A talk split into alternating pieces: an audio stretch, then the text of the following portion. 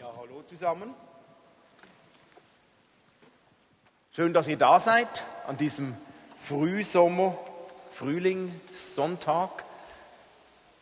Wer mag sich noch erinnern an diese blauen Armbänder?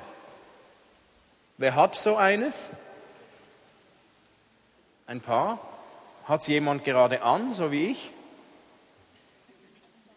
Okay. Diese blauen Armbänder, die haben wir verteilt im Oktober 2014. Oktober 2014 und damals hat Martin darüber gesprochen, Menschen des Friedens. Und das Armband soll uns daran erinnern. Alle, die dieses Armband genommen haben, die haben hoffentlich, so haben wir es angekündigt, dazumals innerlich für sich gesagt, okay, ich mache mit und möchte im Laufe des Jahres bis im Oktober, im Laufe eines Jahres bewusst Ausschau halten nach Menschen des Friedens. Und dieses Armband soll uns daran erinnern, Ausschau zu halten nach Menschen des Friedens, mit der Hoffnung, mit dem Wunsch, dass es uns gelingt, in einem Jahr einen Menschen des Friedens zu finden, den Gott so vorbereitet hat, dass er bereit ist, Gott kennenzulernen, Gott in sein Leben einzuladen, ins Reich Gottes mit dazu zu kommen. Als kurze Erinnerung, deswegen haben wir diese Armbänder gemacht. Was meinten wir damals mit Menschen des Friedens? Ich blicke da nochmals kurz zurück, weil heute das Thema heißt in unserer Kampagne unterwegs zu den Menschen, heute unterwegs zu den Menschen des Friedens. Menschen des Friedens, dieser Ausdruck kommt aus Lukas 10. In Lukas 10 lesen wir, wie Jesus seine Jünger geschickt hatte der Herr setzte weitere 72 Jünger ein und sandte sie je zwei und zwei vor sich her in alle Städte und Orte, wohin er gehen wollte, und sprach zu ihnen, wenn ihr in ein Haus kommt, sprecht zuerst, Friede sei diesem Haus. Und wenn dort ein Kind des Friedens ist, ein Mensch des Friedens, so wird euer Friede auf ihm ruhen. Wenn aber nicht, so wird sich euer Friede wieder zu euch wenden. Das ist die Basis-Bibelstelle für Menschen des Friedens. Diese Bibelstelle redet von Kindern des Friedens.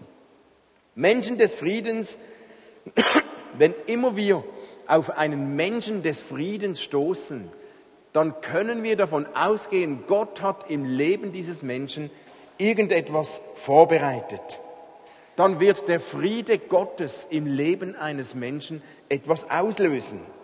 Es scheint also Menschen zu geben, bei denen der Friede Gottes mehr auslöst und andere Menschen, bei denen er weniger auslöst. Und Jesu Rat an seine Jünger war es nun, nun geht, geht in die Dörfer, in die Städte und schaut, haltet Ausschau danach, ob ihr ein Haus, ein Kind, ein Mensch des Friedens findet. Jesus sagt, haltet Ausschau nach Menschen des Friedens. Und wir lesen in der Bibel, in der Apostelgeschichte, wie die Jünger immer wieder solche Menschen des Friedens gesucht haben und auch gefunden haben. Ein ganz spannendes Prinzip. Und wenn wir in unserer Kampagne unterwegs zu den Menschen von einem missionalen Lebensstil sprechen, dann meinen wir genau das. Ein missionaler Lebensstil bedeutet, wir leben mit offenen Augen und wollen Ausschau halten nach Menschen des Friedens, nach Menschen, die ein offenes Herz haben für Gott, nach Menschen, die ein Interesse für Gott haben. Hey, und das gibt es. Es gibt Menschen, die haben ein Interesse an Gott, auch heute noch. Wir suchen Menschen, die auf der Suche nach Veränderung sind. Und um es nochmals zu wiederholen, missionaler Lebensstil unterwegs zu den Menschen heißt nicht, wir stülpen irgendjemandem das Evangelium über. Wir versuchen nicht irgendjemanden zu überzeugen, der gar nicht offen ist. Wir wollen niemanden überreden oder manipulieren oder über den Tisch ziehen. Überhaupt nicht, sondern wir suchen Menschen, die Gott bereits vorbereitet hat. Und es gibt Menschen, die Gott vorbereitet hat. Wir, ich arbeite ja noch 30 Prozent für EE e Schweiz und bei EE gibt es so Sommereinsätze. Und in diesen Sommereinsätzen, dort schicken wir ähnlich wie dieses Prinzip war, immer zwei Leute zusammen während zwei Wochen irgend in ein Dorf, in eine Region in der Schweiz. Und wir sagen ihnen dasselbe. Die nehmen kein Geld mit, die nehmen kein Essen mit, die wissen nicht, wo sie übernachten, die gehen einfach und ihr Job ist es, auch heute noch, wo sie dann sind, in welcher Stadt sie sind, Menschen des Friedens zu finden. Und die Augen offen zu halten, findet ihr Menschen des Friedens, Menschen, die bereit sind, euch aufzunehmen, euch willkommen zu heißen. Nun, die gehen dann in ein großes Abenteuer, sind irgendwo in Luzern, in Bern oder in St. Gallischen oder irgendwo in der Schweiz gehen in eine Stadt und haben die Aufgabe, mal zu überlegen, was mache ich jetzt? Wie stellen wir das an? Die sitzen mal auf irgendeinem Platz, die haben irgendwann Hunger und dann ist Kreativität gefragt. Und die haben die Augen offen. Die einen, die sprechen direkt Menschen an, andere, die schauen, wo finde ich irgendjemanden, dem ich helfen könnte, ein Bauer oder ein, eine Familie, eine Mutter oder kann ich irgendwo was helfen? Andere sitzen einfach da und warten und hoffen, dass jemand kommt, der sie aufnimmt und fragt, was macht ihr hier? Die wissen nicht, wo sie übernachten. Jedes Jahr schicken wir zwischen 20 bis 60 Menschen zwei Wochen so in die Schweiz. Und noch nie hat jemand auf der Straße übernachtet. Die finden tatsächlich Menschen des Friedens.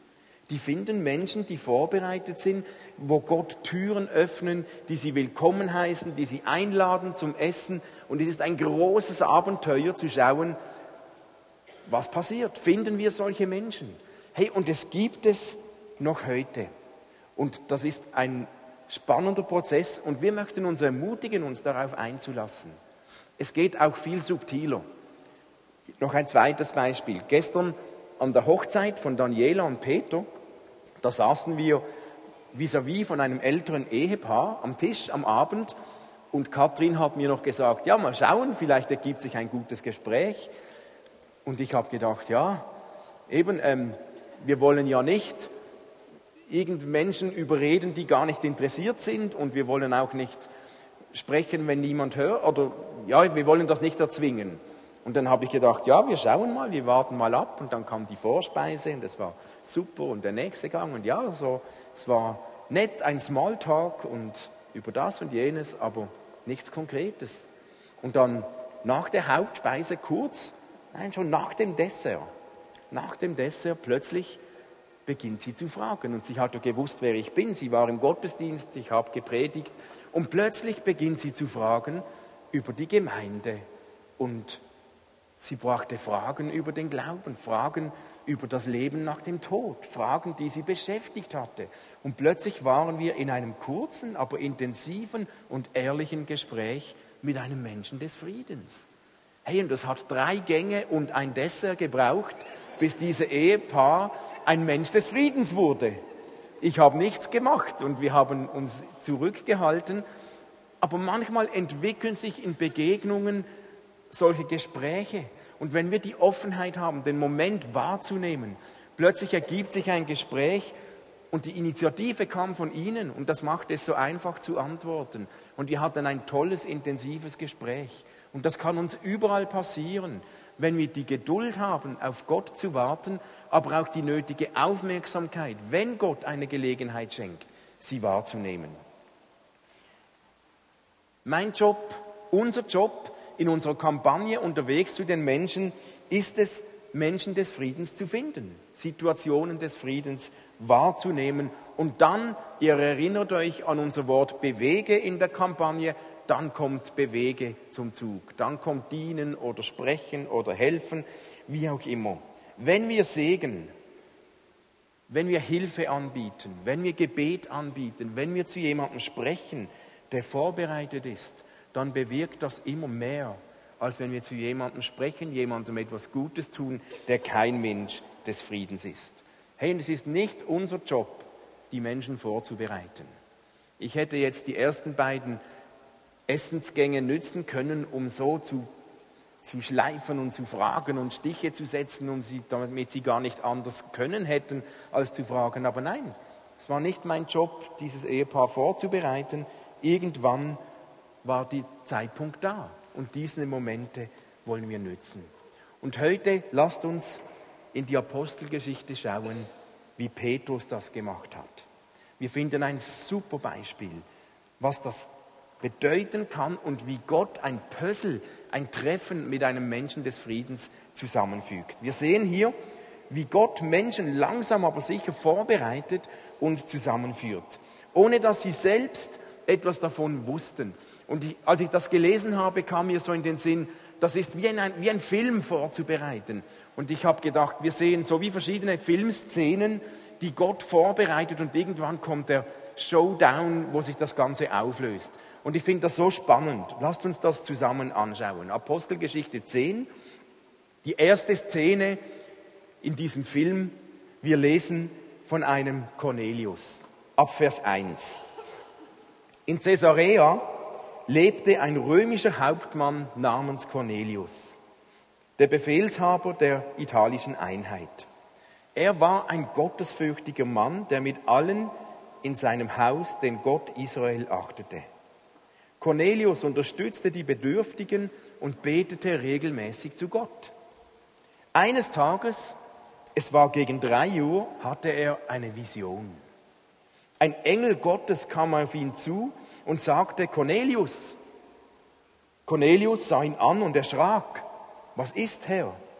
Der Engel sprach zu ihm, deine Gebete und Geschenke für die Armen sind Gott nicht verborgen geblieben. Ein spannender Satz. Schick ein paar Männer nach Joppe zu einem Mann mit dem Namen Simon Petrus. Ihr erinnert euch, Joppe, Martin hat das letzte Mal darüber gesprochen. Petrus kam vom Lydda nach Joppe und hat dort ähm, von den Toten auferweckt und geheilt und in Joppe das große Wunder. Petrus war dort. Nun kommt der Engel zu Cornelius, schick ein paar Männer zu Petrus nach Joppe. Bitte ihn zu dir zu kommen. Er wohnt als Gast, da kommen sogar noch die ganzen Details, wo er wohnt, bei dem Gerber Simon, der ein Haus am Meer hat. Sobald der Engel fort war, rief Cornelius zwei seiner Diener und einen gottesfürchtigen Soldaten aus seiner Leibgarde zu sich, er sagte ihnen, was geschehen war und schickte sie nach Joppe. Erste Szene. Caesarea, weit entfernt von Joppe. Das war ein Tagesmarsch von etwa zehn Stunden, also eine Tagesreise von Joppe entfernt. Gott erscheint dem Cornelius. Cornelius, ein römischer Hauptmann, er war gottesfürchtig, er ehrte Gott, er betete viel und er half den Bedürftigen. Und eines Tages hört er Gott. Er hatte eine Vision. Ein Engel erschien ihm. Und zwar ohne Einfluss von Christen, ohne Einladung, ohne Vorgebet, ohne Vorwarnung, ohne ein Apostel, ohne ein Jünger, ohne ein Spezialist aus der ersten Gemeinde. Er sah einen Engel beim Gebet. Und er sagt ihm, dein Gebet und dein Dienst am nächsten ist nicht Gott nicht verborgen geblieben. Wow.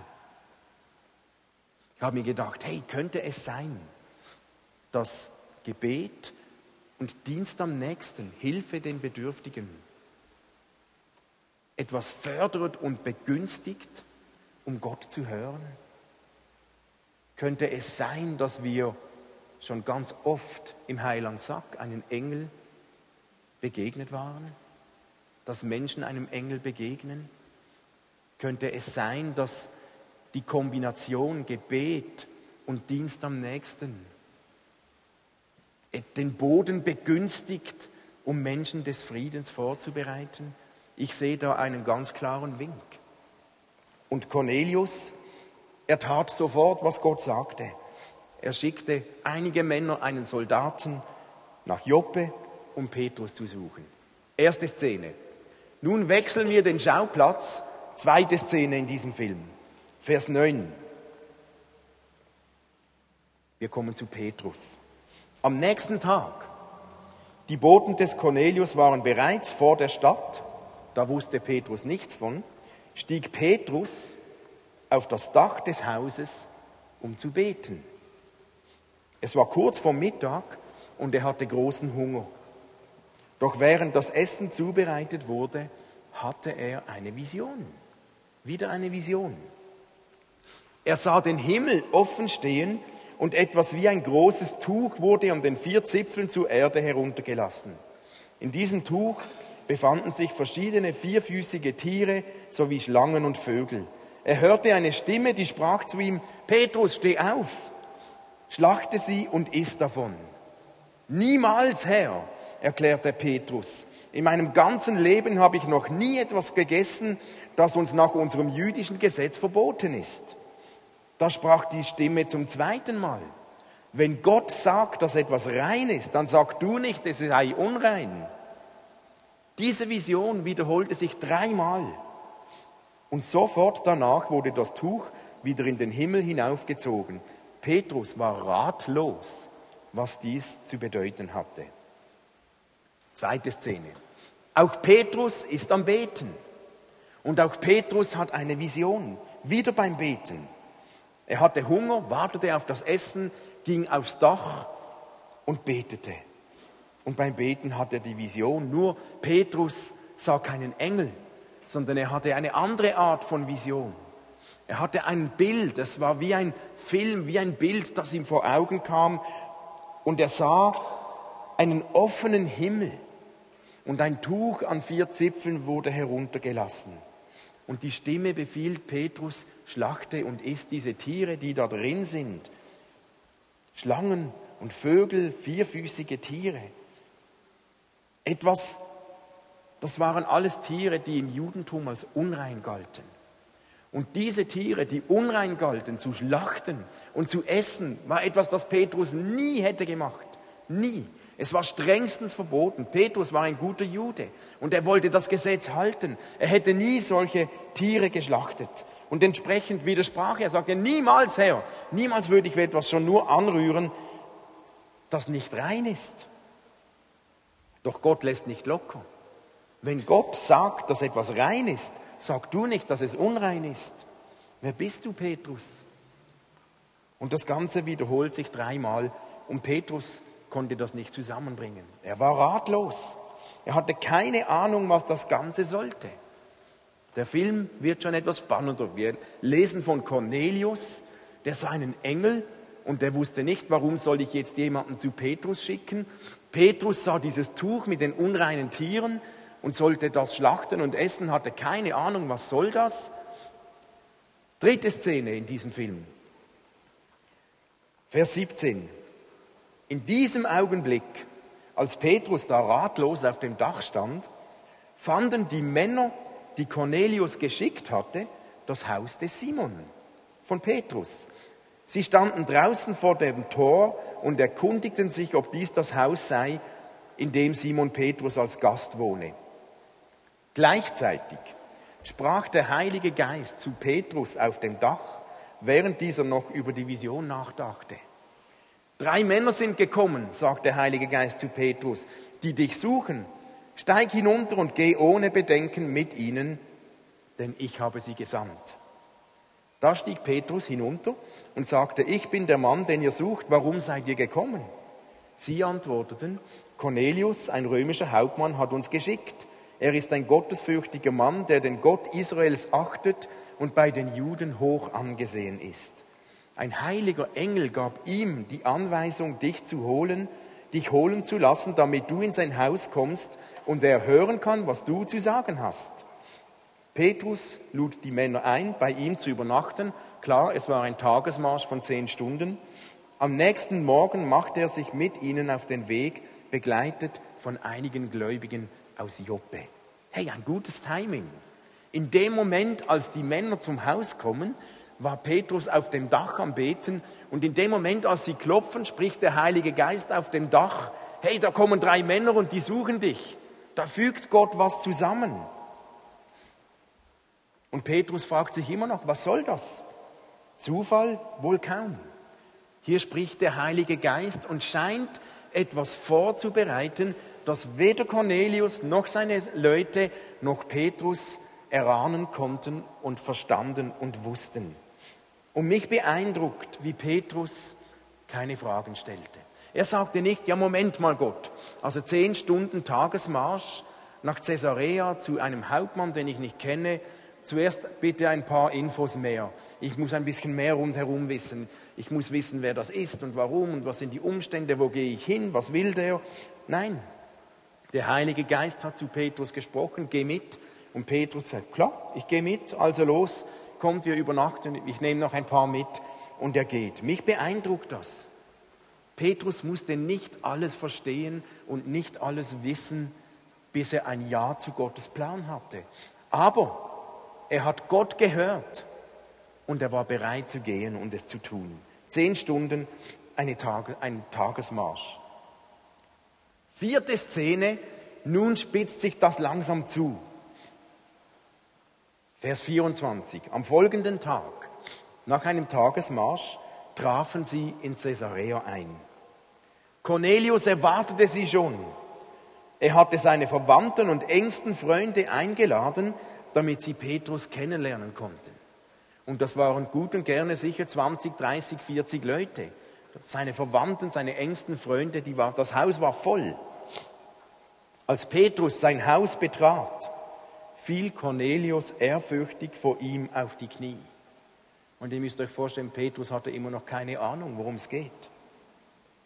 Aber Petrus richtete ihn auf und sagte, steh auf, ich bin ein Mensch wie du. Und sie sprachen miteinander, während sie hineingingen. Drinnen fand Petrus eine große Menge versammelt. Er erklärte ihnen, ihr wisst, dass es mir nach jüdischem Gesetz verboten ist, mit einem Angehörigen eines fremden Volkes zusammenzukommen oder ein nichtjüdisches Haus wie dieses zu betreten.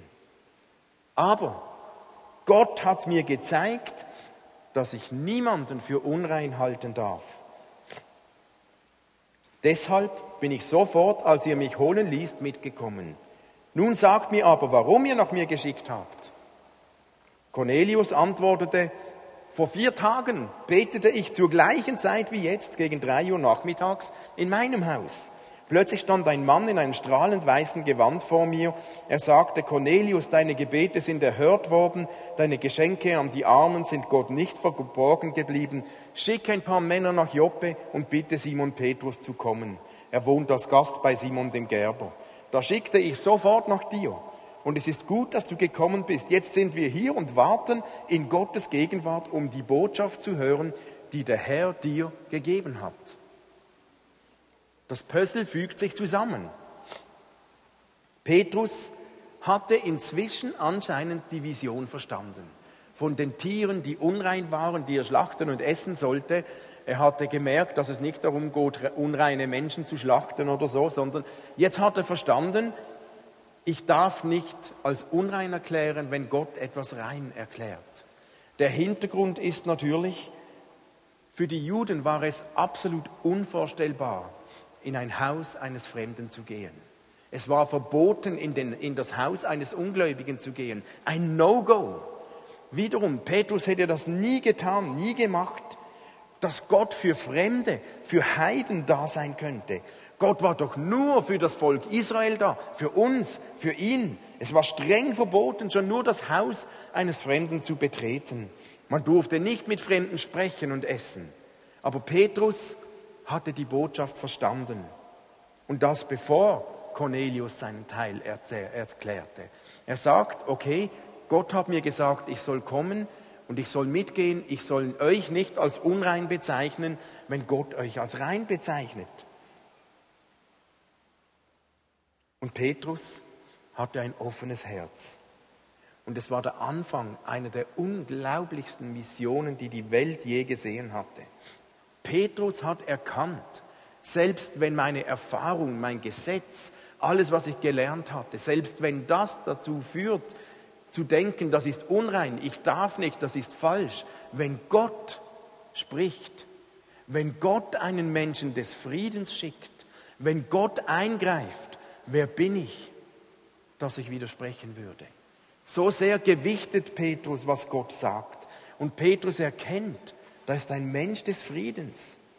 Und er selbst, ein Mensch, der selbst von Gott vorbereitet wurde. Und nun kommt es zum Showdown. Die wissen ja immer noch nicht, Cornelius wusste nicht, was bringst du mir? Er wusste nur, hol Petrus und hör auf ihn. Und Petrus war nicht da, was will der, wusste nicht, was will der von mir? Der wusste nur, ich muss da hingehen. Jetzt Vers 34. Da erwiderte Petrus, jetzt weiß ich, dass es wahr ist. Gott macht keine Unterschiede zwischen den Menschen. In jedem Volk nimmt er jene an, die ihn achten und tun, was gerecht ist. Hey, wow, das war ein bahnbrechendes Ereignis im Judentum. Keiner der Juden hätte das je gedacht, dass Gott für jedes Volk keine Unterschiede macht, in jedem Volk Menschen annimmt. Das war neu, das war revolutionär. Und wir lesen ein paar Verse später, Petrus erklärt nun, was er mit Jesus erlebt hat. Und noch während Petrus sprach, kam der Heilige Geist über alle, die seine Botschaft hörten.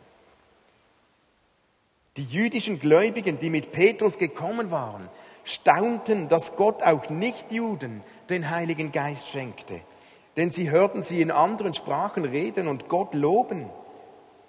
Da fragte Petrus, wer könnte jetzt noch etwas dagegen einwenden, dass sie getauft werden, nun, da sie den Heiligen Geist empfangen haben, genau wie wir. Und er gab Anweisung, dass sie, Anweisung, dass sie im Namen von Jesus Christus zu taufen.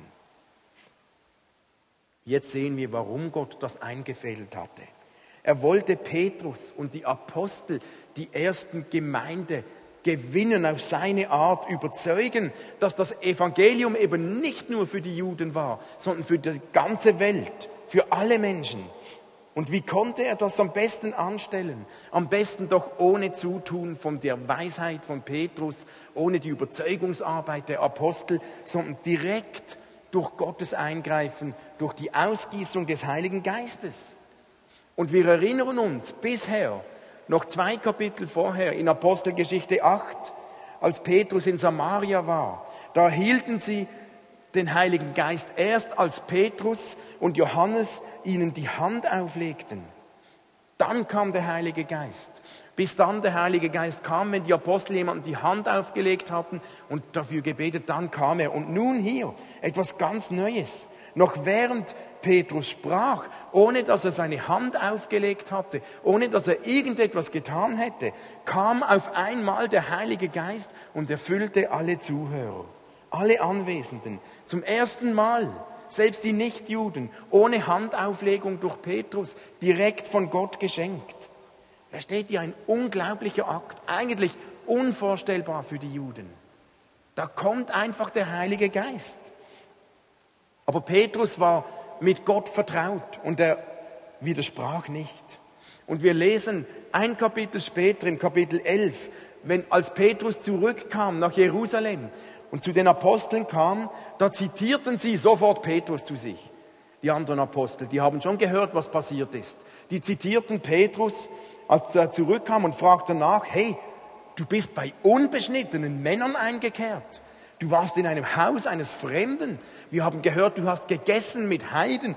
Geht's dir eigentlich noch? Und Petrus erzählt die ganze Geschichte. Er erzählt, wie Gott das eingefädelt hat. Und da sagt Petrus, und wenn Gott diesen dieselbe Gabe geschenkt hat wie uns, als wir zum Glauben an den Herrn Jesus Christus gekommen waren, wer war ich, dass ich Gott hätte hindern können daran? Wer war ich, dass ich Gott hätte daran hindern können. Und alle Apostel und die Gemeinde die in Jerusalem beruhigten sich und verherrlichten Gott und dann erkannten, wow, tatsächlich, auch wenn wir gedacht haben, das ist nur für uns, niemals für die Heiden, wer sind wir denn, wenn Gott spricht, wenn Gott das Puzzle zusammenfügt, wenn Gott den Heiligen Geist gibt, ohne noch, dass Petrus die Hand aufgelegt hätte, wer sind wir, dass wir dem widersprechen könnten? Gott hat eingegriffen und hat Menschen des Friedens vorbereitet, um seinen Heiligen Geist zu geben, um die Mission der Welt zu ermöglichen, um zu starten. So kann es gehen, wenn Gott einen Menschen des Friedens vorbereitet. Petrus hatte keine Ahnung von Cornelius, aber gleichzeitig war Gott schon lange daran, diesen Cornelius zu bearbeiten, an ihm zu arbeiten und Gott fügt letztlich und führt die beiden zusammen. Ich wünsche mir so sehr, dass wir als Gemeinde nicht einfach von uns aus, nur aus unserer Kraft missional leben. Dass wir nicht einfach nur aus unserer eigenen Kraft leben. Ich wünsche mir, dass es uns gelingt, so wie Petrus ein Teil einer Geschichte Gottes zu sein. Hey, und wir müssen das nicht immer zuerst verstehen und kapieren und wissen, bis wir etwas tun. Aber wenn Gott spricht, wenn Gott redet, die Einfachheit, den Glauben zu haben, Gott, wenn du sprichst, okay, dann gehe ich, auch wenn ich es nicht verstehe. Hey, und das gibt es noch heute. Tatsächlich. Ich mag mich erinnern, bei einem Einsatz eines EE-Teams, als wir in Basel am Rhein waren, wir gingen zu zweit und als EE-Team, als wir durch die Stadt gingen, da sprechen wir die Leute mit einem Fragebogen an und wir kommen zur entscheidenden Frage. Wir fragen die Leute, bist du sicher, dass du ewiges Leben hast oder denkst du noch darüber nach? Und dann die Frage, wenn ich dir erklären könnte, wie das geht, würde es dich interessieren? Das ist unsere Einstiegsfrage. Und ich mag mich erinnern, wir waren in einem Team in Basel am Rhein, am Rheinufer entlang Richtung Mittlere Brücke und wir gingen mit diesem Fokus, wie finden wir Menschen des Friedens? Wen sollen wir ansprechen? Wir wollen nicht einfach jeden packen, sondern wen hat Gott vorbereitet? Und da kommen ganz viele Menschen entgegen. Und fast gleichzeitig hatten wir zu dritt in diesem Team den Eindruck, dieses Paar, ein Mann, eine Frau, die da kommen, die sprechen wir an. Gott hat nicht mit einer Wolke geschrieben, die sind es. Wir hatten einfach den Eindruck, diese sprechen wir an. Wir haben gesagt, okay, wir sprechen sie an und ich vergesse nie die Antwort, die die beiden uns gegeben haben. Die sagten tatsächlich, das ist jetzt interessant. Gerade haben wir gesprochen, wie man das ewige Leben bekommen könnte. Und wir haben keine Ahnung. Und wir haben gerade einander gesagt, jetzt brauchten wir jemand, der uns hilft, wie das geht. Und in dem Moment treffen sie auf unser Team, die sie anspricht. Da läuft es mir noch heute kalt den Rücken runter. Hey, das ist kein Zufall. Menschen des Friedens. Gott bereitet solche Situationen vor. Ich habe das dort erlebt. Ich erlebe das nicht jeden Tag nur, aber ich erlebe das immer wieder. Und hier bei Petrus sehen wir es in viel größerem, aber genau dieselbe Dynamik. Zufall? Nein. Es war ein Mensch des Friedens. Gott ist dran, Menschen vorzubereiten. Gott ist dran, Menschen des Friedens zu bearbeiten, und die öffnen sich. Und ich bin überzeugt, ich weiß, ich glaube absolut, dass Gott jedem von euch Menschen des Friedens über euren Weg schickt. Immer wieder. Und es ist nie so, dass Gott einen Menschen des Friedens schickt. Und wenn du den verpasst, dann hast du Pech gehabt. Gott schickt wieder. Natürlich verpassen wir viele. Wir wissen es nicht immer. Gott schickt Nächste, Gott schickt immer wieder. Manche Menschen sind schon lange in unserem Umfeld und sie sind noch kein Mensch des Friedens und Gott bearbeitet sie und plötzlich werden sie ein Mensch des Friedens. Andere treffen wir plötzlich unverhofft. Gott wird uns immer wieder Menschen des Friedens über den Weg schicken. Und es gibt nichts Spannenderes, als diesen Moment wahrzunehmen. Wenn Gott sagt, den solltest du ansprechen, hier solltest du ein Geschenk vorbeibringen, mach da ein Kompliment, bring, pack da einen Kuchen, hilf dieser Person, mach etwas im Namen Gottes und du es auf diesen Menschen triffst, der Gott so vorbereitet und zu diesem Zeitpunkt hier hingeführt hat, dann wird es spannend. Und ich wünsche uns, dass wir dieses Prinzip mitnehmen. Und drei Dinge lernen wir hier aus dieser Geschichte, die wir mitnehmen sollten in die Zeit nach unserer Kampagne. Nächsten Sonntag ist der letzte Sonntag unserer Kampagne unterwegs zu den Menschen. Aber dann geht es erst los. Und dann sollten wir dieses Prinzip mitnehmen. Und ich nehme heute drei Punkte aus dieser Geschichte. Lasst uns die mitnehmen für die Zeit, den Rest des Jahres nach der Kampagne. Den ersten Punkt, den wir mitnehmen sollten, Gottes Führung erkennen. Die Begegnung zwischen Cornelius und Petrus kam nur zustande, weil sie beide individuell Gottes Führung erkannt hatten. Sie hatten eine Vision, ein Engel, einen Eindruck, sie hörten Gott und sie gingen darauf ein und waren gehorsam. Hey, lasst uns in diesem Jahr viel, viel investieren, dass wir Gottes Stimme hören und seine Führung erkennen. Und das kann so unterschiedlich sein, wie Gott zu uns spricht. Das kann durch die Bibel sein, durch einen Menschen, durch einen Engel, durch ein Bild, durch einen Eindruck, durch ein Gebet, durch was auch immer. Und das heißt nicht, dass wir einfach nichts tun, wenn Gott nichts sagt. Gott führt und spricht uns nicht immer genauso direkt in jeder, jede Lebenssituation hinein. Manchmal übergibt uns Gott auch die Verantwortung, selbst zu entscheiden. Und vieles hat Gott uns schon in der Bibel gesagt. Und was Gott uns in der Bibel schon lange deutlich gesagt hat, redet er nicht immer nochmals individuell auch noch. Manchmal schon. Aber lasst uns immer und überall ein offenes Ohr haben, eine offene Antenne haben, dass wenn Gott spricht, wie zu Petrus, wie zu Cornelius, wie zu unserem EE-Team, wenn Gott spricht, dass wir das nicht verpassen. Denn das ist ein heiliger Moment. Und am besten hört man, oder eines der besten Wege, um Gott zu hören, ist das Beten. Cornelius war beim Beten, Petrus war beim Beten. Wenn wir regelmäßig beten, und ich möchte uns Mut machen, viel zu beten. Und beim Beten sollten wir vielleicht nicht immer nur reden, sondern auch mal still sein und Gott fragen, was willst du mir sagen? Hey, und es ist möglich, im Gebet Gott zu hören. Das ist für jeden Christen möglich. Jesus hat gesagt in Johannes 10, meine Schafe hören meine Stimme. Ich kenne sie und sie folgen mir nach. Sie hören meine Stimme. Ich kenne sie und sie folgen mir. Da sagt Jesus drei Dinge zum Gebet. Meine Schafe hören meine Stimme. Es sind seine Schafe. Andere Schafe, die nicht seine sind, hören sie vielleicht schwerer. Als Kinder Gottes, als Christen, als Söhne und Töchter Gottes hören wir die Stimme Gottes, weil wir ihm vertraut sind, weil er uns vertraut ist. Und Gott sagt, ich kenne sie, meine Schafe, ich kenne sie. Gott weiß, wie wir ticken. Gott kennt uns. Gott weiß, wie wir ihm am besten hören. Er weiß auch, was wir brauchen. Und Gott weiß, dass nicht jeder von uns auf dieselbe Art hört. Einer braucht das, einer braucht das. Gott weiß das, er kennt uns. Und Gott redet nicht zu jedem Menschen genau gleich. Aber er spricht mit jedem so, wie wir es verstehen, weil er uns eben kennt. Und ich kenne sie und sie folgen mir, sagt Jesus. Meine Schafe hören meine Stimme und sie folgen mir nach. Wer Gottes Stimme hört und mit ihr vertraut ist, der kann ihr folgen. Und Gott spricht oft nicht einfach nur so, einfach damit er gesprochen hat, damit er sich reden hört. Wenn Gott spricht, dann tun wir gut daran zu folgen, es zu tun, umzusetzen.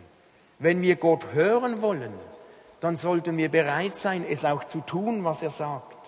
Wenn wir nicht bereit sind zu tun, was Gott sagt, dann müssen wir uns letztlich nicht wundern, wenn es immer schwerer wird, Gott zu hören.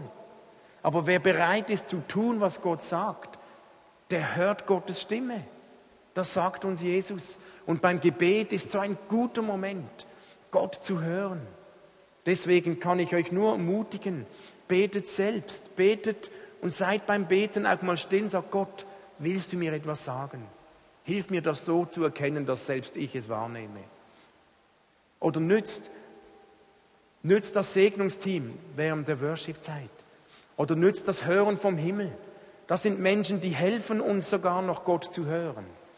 Aber versteift euch nicht nur darauf. Gott spricht auch zu jedem von euch direkt und selbst, aber wir können einander helfen. Das Gebet ist eine super Möglichkeit, Gott zu hören und wahrzunehmen. Lasst uns das als ersten Punkt mitnehmen. Lasst uns investieren, dass wir Gottes Führung erkennen. Der zweite Punkt, den wir investieren sollten, lasst uns Hindernisse überwinden. Wenn Gott spricht, wenn Gott Menschen des Friedens vorbereitet, wenn Gott einen Plan bringt, dann gibt es meistens auch Hindernisse. Und bei Petrus hätte es ein riesiges Hindernis gegeben. Zu den Heiden gehen, in das Haus eines Fremden, eines Heiden, der unrein ist, nie im Leben. Das war ein großes Hindernis für Petrus. Und Gott hat Petrus herausgefordert, dieses Hindernis zu überwinden. Er hat Petrus herausgefordert, mehr auf Gottes Reden zu hören, als auf seine Hindernisse zu schauen, auf seine Gegenargumente. Er hätte sagen können, nein Herr, nein. Also da gehe ich nicht hin.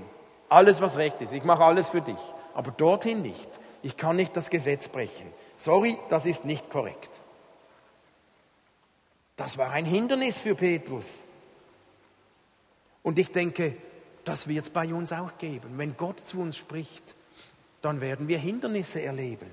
Gegenargumente. Vielleicht persönliche Gegenargumente. Vielleicht, oh das, ist, oh, das ist peinlich. Nein, das kann ich jetzt nicht. Nein, jetzt da jemanden Fremdes an oder dieser Person, ja, was die denkt. Was ist, wenn es nicht geht? Was ist, wenn es vielleicht kein Gedanke Gottes war?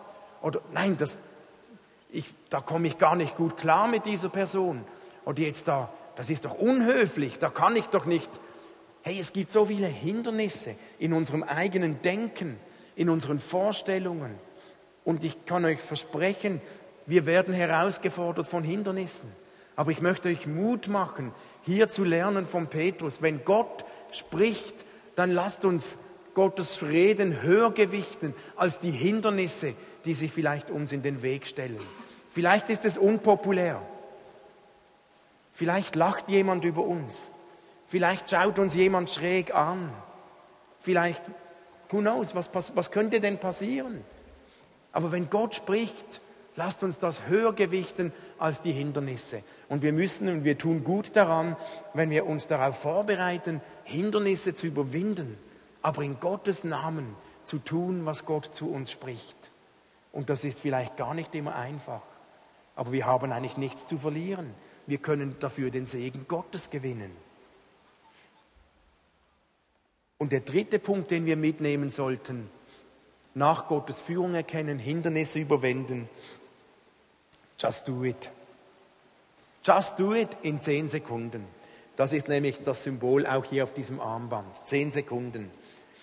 Petrus hat einfach getan, was Gott gesagt hatte. Völlig ohne zu wissen, was auf ihn zukommen würde. Er wusste nicht warum, er wusste nicht wie, er konnte nicht abschätzen, was das auslöste, aber er war ein Mann der Tat. Das war Petrus. Wir kennen das von Petrus. Schon in Lukas 5 lesen wir, als Jesus Petrus, der war ja Berufsfischer, nach einer ganzen Nacht Fischen ohne Erfolg, steht da dieser Jesus am See und sagt Petrus, hey, am Morgen, als sie zurückkommen, geh nochmals und werf die Netze nochmals aus. Ein Hindernis und Petrus hätte sagen können, na, hey, ich bin der Fischer, ich weiß, wo die Fische sind, ich weiß, wie es geht, nichts gefangen. Was sagt Petrus? Okay, auf dein Wort hin, auf dein Wort hin gehe ich nochmals und will meine Netze hinunterlassen. Petrus war ein Mann der Tat. Auf dein Wort. Das war anscheinend Petrus Prinzip. Und das praktiziert er hier auch in der Apostelgeschichte. Gott spricht und Petrus hat das Prinzip auf dein Wort. Auf dein Wort gehe ich. Wenn du sagst, auf dein Wort halte ich nicht für unrein, wenn du sagst, es ist rein. Auf dein Wort überwinde ich das Gesetz, das es mir verbietet. Auf dein Wort gehe ich nach Caesarea. Auch wenn es keinen Sinn macht. Und ich wünsche uns diesen Glauben, der sagt auf dein Wort hin. Und manchmal braucht es diese Entscheidung auf dein Wort in zehn Sekunden. Wenn wir länger warten, dann geht es ganz schnell und dann macht es flutschen, dann sind die Gegenargumente da. Dann sind die Hindernisse da. Dann kommt unser Verstand, der sagt, ja nein, das geht doch nicht und so weiter. Ihr kennt das. Auf dein Wort. Lasst uns das tun, wenn Gott spricht, wenn Gott sagt, geh, wenn Gott sagt, hilf, wenn Gott sagt, bete für diese Person, Antworte, hör nicht nur zu, sag nicht nur, oh, das tut mir leid, bete, darf ich jetzt für dich beten? Auf dein Wort. Wenn Gott uns den kleinen Gedanken gibt, und das geht manchmal so in einer kleinen Sekunde, dann lasst uns tun. Der Schlüssel davon ist, dass wir Gottes Führung erkennen. und unsere innere Antenne ausfahren und auf Sendung sind mit Gott. Und das geht den ganzen Tag. Das geht auch, wenn man nicht nur als Job in der Bibel liest oder in einer Gemeinde arbeitet. Das geht immer mal wieder, eine Sekunde oder irgend so ein Kurzgebet in einer Pause, immer wieder sich zu erinnern, Gott, hast du was? Unseren Sender auf Empfang zu stellen und dann zu tun, worauf Gott uns aufmerksam macht. Lasst uns das mitnehmen auf die Zeit in dieses Jahr hinein, nach der Kampagne. Und ich bin sicher, wir werden Menschen des Friedens finden und es werden neue Menschen hier in die Kirche kommen. Nicht, weil wir sie überreden, sondern weil Gott Arrangements vorbereiten wird. Mit uns, mit dir, mit mir. Ich möchte, bevor wir in die Worship-Zeit gehen, uns einfach einen Moment Zeit geben. Lasst uns ein paar Momente, ein paar Minuten jetzt, ihr seid zwar schon lange still, aber ihr dürft weiter still sein, lasst uns jetzt still sein. Ich bin jetzt still. Ähm, aber lasst uns ein paar Minuten unsere innere Sendung, unseren Sender auf Empfang stellen. Und wir machen heute keine Ministry Time hier jetzt, dass ihr nach vorne kommt, sondern versucht ein paar Minuten jetzt zu beten. Und versucht einen Moment zu beten und Gott zu fragen, Gott, ich möchte jetzt auf Empfang sein. Was möchtest du mir jetzt sagen? Was willst du mir zeigen? Möchtest du meine Aufmerksamkeit auf irgendeinen Menschen des Friedens lenken? Möchtest du mir einen Auftrag geben auf dein Wort hin? Möchtest du mir irgendwas bewusst machen? Hast du mir jetzt was zu sagen? Und ich glaube, dass Gott für jeden von euch was zu sagen hat. So versucht einen Moment eure Augen zu schließen und euch auf Gott zu konzentrieren. Und ich bitte, dass Gott zu euch spricht. Jesus, ich danke dir, dass du da bist. Und ich bitte dich jetzt, komm, Heiliger Geist, und sprich zu uns. Sprich zu jedem von uns. Du weißt, wie wir dich hören. Du weißt, was wir brauchen, um dich wahrzunehmen. Komm jetzt. Hast du was für mich? Gibt es etwas, das du mir sagen möchtest? Wir sind bereit, Herr. Hier sind wir. Sprich jetzt zu uns.